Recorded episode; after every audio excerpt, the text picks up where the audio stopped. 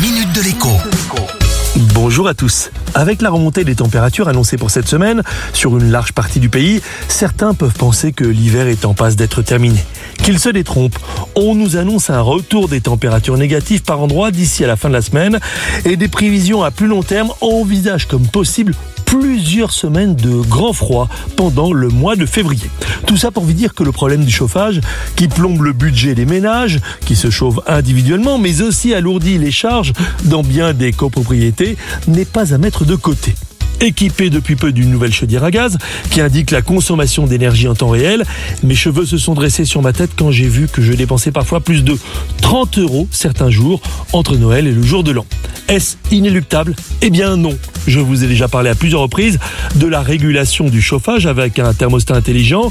Et si vous ne vous en êtes pas encore occupé, eh bien sachez qu'une aide gouvernementale permet de le faire installer pour quelques dizaines d'euros. Mais le vrai sujet, c'est évidemment l'isolation.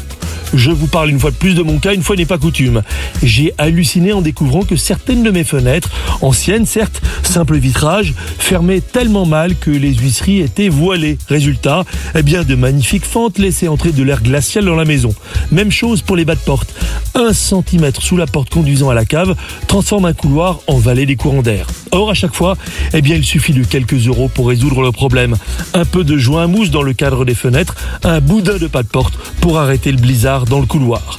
Vous aussi donc, chassez les courants d'air et les fuites de chaleur et vous le ressentirez aussitôt sur vos dépenses d'énergie. À demain.